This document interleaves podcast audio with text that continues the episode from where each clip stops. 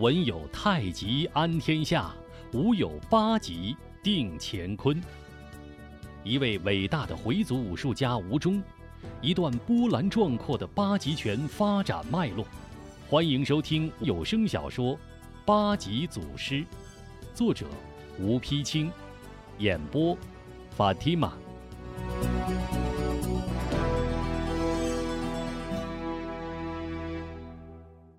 第十回，奉奇缘，无名收二徒，知家仇。吴中立弘志。再说，此时吴明霞拖着虚弱的身子，也在去往阿拉伯麦加寻找圣圣仙泉的路上跋涉了五年。一路上过长安、出玉门，顺着天山山脉和塔里木河之间的通道一路西行。越过疏勒，历经千难万险，闯过一道道鬼门关，已经进入葱岭。翻过葱岭，就可进入中亚，直奔麦加。然而，葱岭乃天山、喀拉昆仑、新都库什等山脉交汇之处，群山起伏，狼牙交错，雪峰林立，高耸入云。历代凡过葱岭前往麦加朝觐者，多是九死一生。吴明霞本来就是一个忘记生死之人，一想到小吴中的话，更是无险可惧。他头戴破皮帽，身穿破皮袍，手拄木棍，日复一日穿谷绕峰，在群山中艰难地蹒跚而行。这日寒风凛冽，大雪纷飞。吴明霞正在一条冰川峡谷中挣扎前行，突然发现对面远处隐隐绰绰有一人影晃动。两相越来越近，吴明霞才看出，原来是一位白发长须的老人。此人头缠白色布巾，身穿旧蓝布皮袍，一条土黄色披毡蒙头而下，遮身护膝。你道此人是谁？原来十几年前，吴中母子逃出状元村后，老管家吴二爷和王六伯并没有死，二人无依无靠，同行麦家朝觐。吴二爷故于朝觐路上。来者正是王六伯朝觐归来，缘分，真是缘分，在这冰寒峭壁、行人绝迹的峡谷中，竟然互遇活人，而且是两位鬓发如霜的老人，不是天意，不是真主造化，又是什么？两位素不相识的老人，由天大的惊讶变成天大的惊喜，远远招手，疾步相奔。岂料刚刚走近，正待搭话，忽听头上轰隆一声闷雷似的巨响，一座雪峰崩塌下来。再想躲闪，已经来不及了。二人啊的一声，双双被埋在雪中。不多时，吴明霞从雪中挣扎出来，坐在雪地上闭目喘息。忽然想起相遇的老人，忙向四处查看，不见踪影，连喊几声：“老哥，老哥！”仍无回应，急忙用力扒雪，终于从坍塌的雪峰中将老人扒了出来。见老人虽然被救出，但仍然昏迷不醒，连忙将人抱起，边摇边喊：“老哥，老哥，你醒醒，你醒醒啊！”王六伯微微睁开眼睛，紧紧抓住无名的手，有气无力道：“老弟，谢谢谢你。”说着又昏了过去。吴明霞放下王六伯，四处张望，见不远处有一山洞，急忙过去，用手扒开洞口的积雪，将王六伯背进洞中，半躺半靠在洞壁上。王六伯慢慢睁开双眼，面露喜色。老弟，多多亏你了，不然老朽就埋在这这雪堆里，永远无人知道了。吴明霞笑道：“苍天有眼，这这都是缘分。敢问老哥尊姓大名，从何处而来？”王六伯叹了口气：“唉，一言难尽呐。老朽姓王，以排行为名，人称王老六，后生们都叫我王六伯。河北庆云人士。此未去买家朝觐归来。老弟是。”吴明霞不好意思的笑了笑。说来惭愧，我虽活这把年纪，却从不知自己姓名。江湖上人们都叫我无名。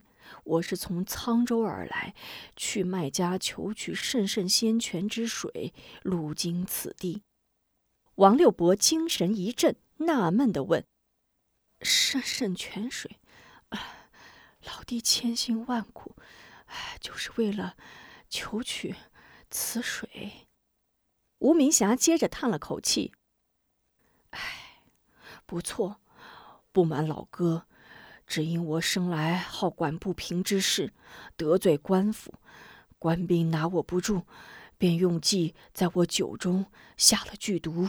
此毒非一般药物可解，现虽已寻得妙药，还必用仙泉之水送服，方可药力尽发，毒性根除。”老弟，从从沧州来，可知可知沧州有个孟城？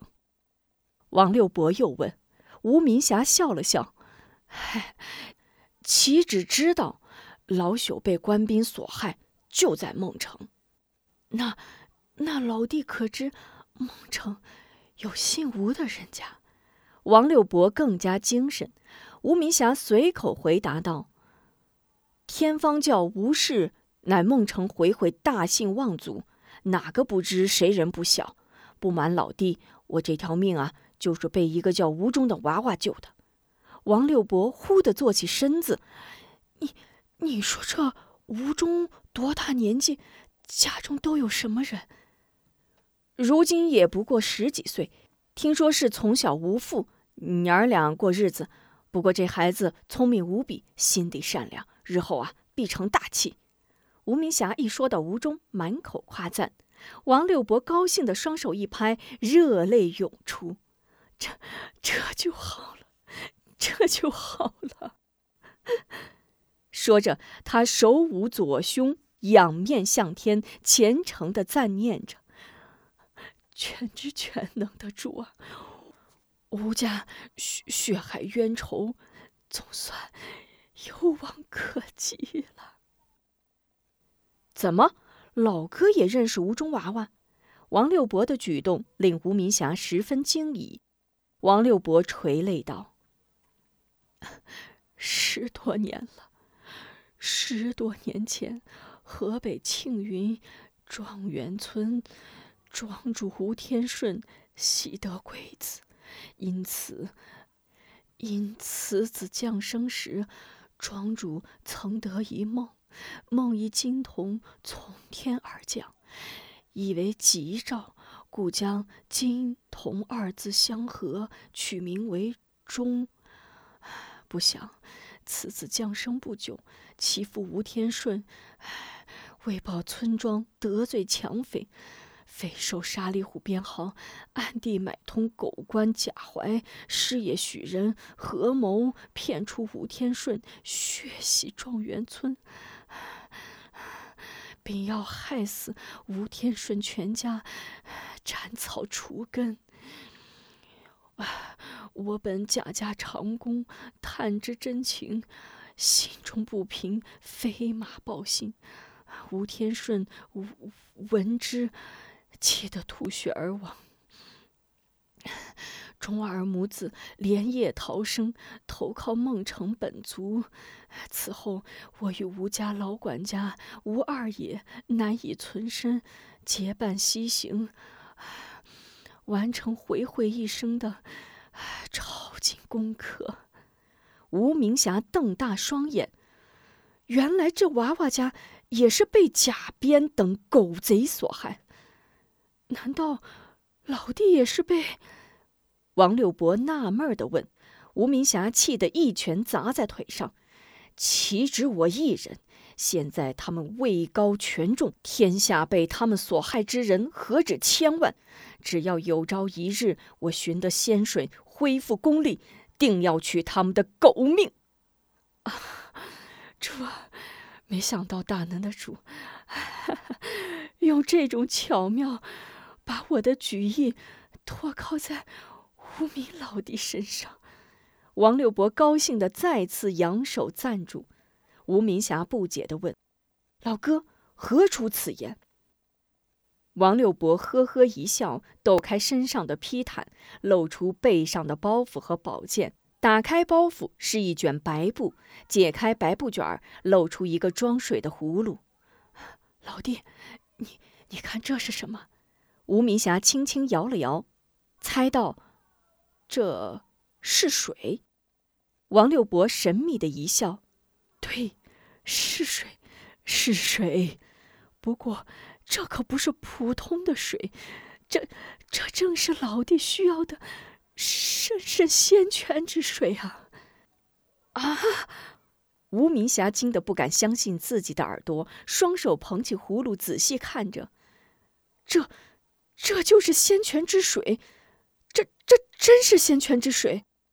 稍一平静，又将葫芦递给王六伯：“此水，老哥何处得来？”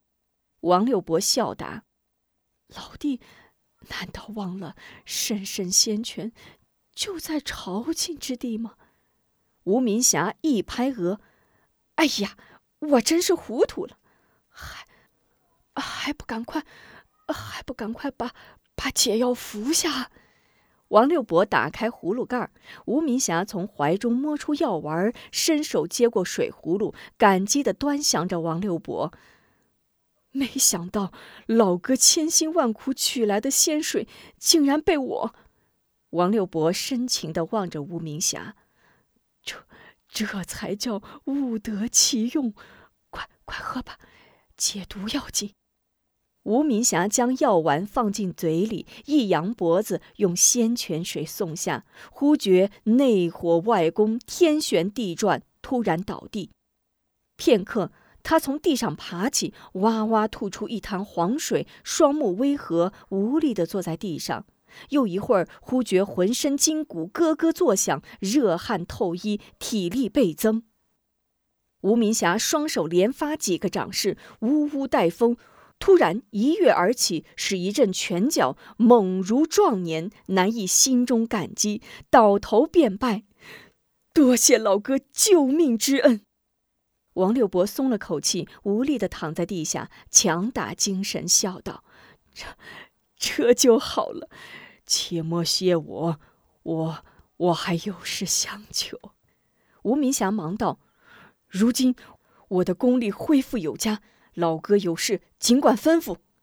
王六伯叹了口气：“哎，不瞒老哥，我与吴二爷结伴朝觐，吴二爷早我一步，已在麦家归真。如今我也精力耗尽，不是真主佑助，绝难活到今日与大侠相遇。”说着，他从怀中掏出一卷纸来。这些年来，我与吴二爷在西域历经艰险，常常跋涉荒野，夜宿山林，多见凶禽猛兽相斗。为了日后好帮钟儿练成绝世武功，为吴家报仇，我二人根据十种禽兽厮斗之事，悟出。几击决胜之术，汇成秘籍，取名《实行武功图》。如今吴二爷已经归真，我我本该亲将此图传于中儿，唉，此奈已是力不从心，只看真主派老弟前来，此事唉，只好托付老弟了。说话间气力越来越小。吴明霞流着眼泪接过实行武功图，发誓道：“老哥哥放心，此事我一定办到。”王六伯顺手摘下身后宝剑：“此剑，此剑乃是钟儿的父亲吴天顺，他的遗物，也请交与钟儿。”吴明霞一手接过宝剑，一手将王六伯搂在怀里。老哥哥大义洞天，令人敬佩。你放心，就是背，我也要把你背回去。王六伯轻轻摇了摇头，伸手拉了拉身边包袱里的白布，断断续续道：“不必了，朝朝觐之人，从来都是身背科尔饭，把生死置之度外的，只求。”只求老弟，在我归真之后，替我用白雪沐浴，白布裹身，就地，就地，埋埋。说着，头一歪，静静闭上双眼。科尔反是裹尸用的白布。吴明霞抱着王六伯，撕心裂肺，声泪俱下。老哥，老哥哥，你醒醒，你你不能死啊！吴明霞一恢复功力，自然是身轻如燕，行走如飞。安葬完王六伯，径直赶奔沧州。不日走到京西妙峰镇，正值庙会。只见行医的、算命的、修脚的、写信的，纷纷摆上街头；各种卖糖的、卖豆的、卖烧饼果子、驴打滚的，争相吆喝，此起彼伏，异常热闹。一个中年男子身背刀枪剑棍几件破旧兵器，寻一空场，哐啷往地上一扔，也不说话，脱下汗衫练一套拳脚，立刻引来很多人围观。随着人们一阵阵叫好喝彩，越练越有劲儿。一些铜板碎银不断飞落场中，练者看家正在兴浓。忽然，大街上人群骚动，有人边跑边喊：“快闪开！王爷马队来了！”话音未落，随着一阵急促的马蹄声。十四王爷胤提率领几十个校尉，满载张袍、雉虎等猎物，穿街直撞而来。人们轰地散开四逃，散落场地上的铜板碎银巨踏脚下。练武的汉子气得冲着马队大骂：“呸！天子脚下竟也毫无王法！王爷狗屁！除了欺压百姓，还会什么？”十四王爷听到后面有人叫骂，立时勒住缰绳，拨回马头。哪来的野小子，竟敢辱骂本王！给我拿下！众小校翻身下马，扑向汉子。汉子顺手操起大枪，与众小校站在一起。人群忽的又围了上来。王爷见众小校拿不住汉子，亲自下马，一摆手，让众小校闪开，道：“好小子！”本王今天倒要看看你有多大的能耐！说着，手握马鞭，直奔汉子。汉子以长枪为优势，连发数招，皆被王爷鞭杆拔开。心中发急，猛然一枪直刺王爷。王爷轻轻闪身，唰的放开鞭绳，以软接硬缠住枪缨，用力往怀中一带，叫声过来。汉子毫无防备。大枪脱手，一时愣在那里。王爷左手接住大枪，右手持鞭向汉子猛抽过去。汉子连连中鞭，被抽得遍地翻滚，满身是血。众人看不过去，相互递个眼色，一起给王爷跪下道：“王爷开恩，饶了他吧！王爷大人不计小人过，放他这一回吧。看他是个山野村民，不懂规矩，暂且饶他一命吧。”王爷哈哈大笑，收起鞭子，拿起大枪，横于膝盖，两手一较劲儿，将枪杆咔嚓折断，摔在汉子面前。哈哈哈哈！就你这点本事，也敢蔑视本王？告诉你，这就是王法。本王除了欺压百姓，只会干这个。今天看在众人面上，饶你不死。如若不服，再来找我。说着，飞身上马，扬鞭而去。哼，小子，就你这两下子，还敢跟王爷比试？王爷是谁？王爷是抚远大将军，武功天下第一。不行，赶快回家把你师娘叫来吧！众小校趁势又是一通讥讽笑骂。王爷马队一走，众人忙将汉子扶起，帮他收拾起器械。快走吧！看来你是外地人，不懂规矩。莫说王爷，达官贵人来此游猎者多着呢，哪个不是横冲直撞？谁敢惹呀？哎，王法是给咱老百姓定的，哪个当官的不比王法大呀？以后啊，可千万记住，别认死理儿。王爷打了你，这是好事儿；你要真打了王爷，那你这脑袋可就得搬家了。汉子双眼含泪，一句话也没说，任凭人们帮他背上那几件兵器，眼睛直直的蹒跚而去。那杆被折断的大枪还扔在那里。黄昏，汉子坐在山坡上，双手抱头埋在膝盖上，不知过了多久，猛然站起，解下腰带，痴痴呆呆向一棵大树走去。大树的枝丫像一只臂膀，长长的伸着，相似正在迎接他的到来。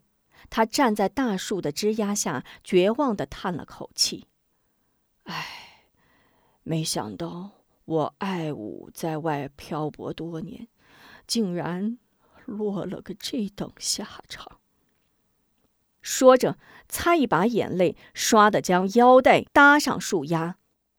原来这汉子正是当年状元村爱说爱笑的小伙计小燕青爱五子。状元村遭难之后，他变得孤僻少语，因无家可归，报仇无力，一人漂泊在外，靠卖艺为生。今日又遭这等羞辱，只想一死了之。正在这时，只听后面有人骂道：“好一个懦夫！”爱五子一回头，见一高大长者，一手提剑，一手拿着自己丢在街上的断枪，站在那里。原来今日庙会上，爱五子被十四王爷鞭打之时，吴明霞也恰恰站在人群里。爱五子惊问：“你是何人？”“我乃专为你送这断枪之人。”吴明霞冷冷道。爱五子哭丧着脸道。既蒙断枪之辱，岂能再立人世？还要这断枪何用？你是过路之人，休要管我之事，快快去吧。吴明霞哈哈大笑，哈哈，壮士可知卧薪尝胆的典故吗？只怕卧薪尝胆容易，计生应体难呐。爱五子的眼睛闪了一闪，又暗淡下来。知难而进者勇士也，知难而退者则为懦夫也。应体武功虽高，却非高不可攀。何况傲者必败，自古有之。壮士若有卧薪尝胆之志，何愁不胜应体？人常说，一把钥匙开一把锁。吴明霞一句话。顿时将爱五子的心结打开，爱五子精神一振，双膝跪倒：“老人家既能为我点破迷津，必可教我继胜印体。恩师在上，受徒儿一拜。”说着连磕三个响头。吴明霞哈哈大笑，上前扶起：“哈哈哈！快快起来，儿既迷途知返，定能卧薪尝胆，一扫前辱。来。”把这杆断枪挂到树上，要想继胜应体，就要见枪思辱，奋发图强。其实我虽收你为徒，却不能在此久留，还要赶往沧州孟城，只能点到为止。正所谓师傅领进门，修行在个人。爱五子高兴地接过断枪，谢恩师指点。请您继续收听八级祖师。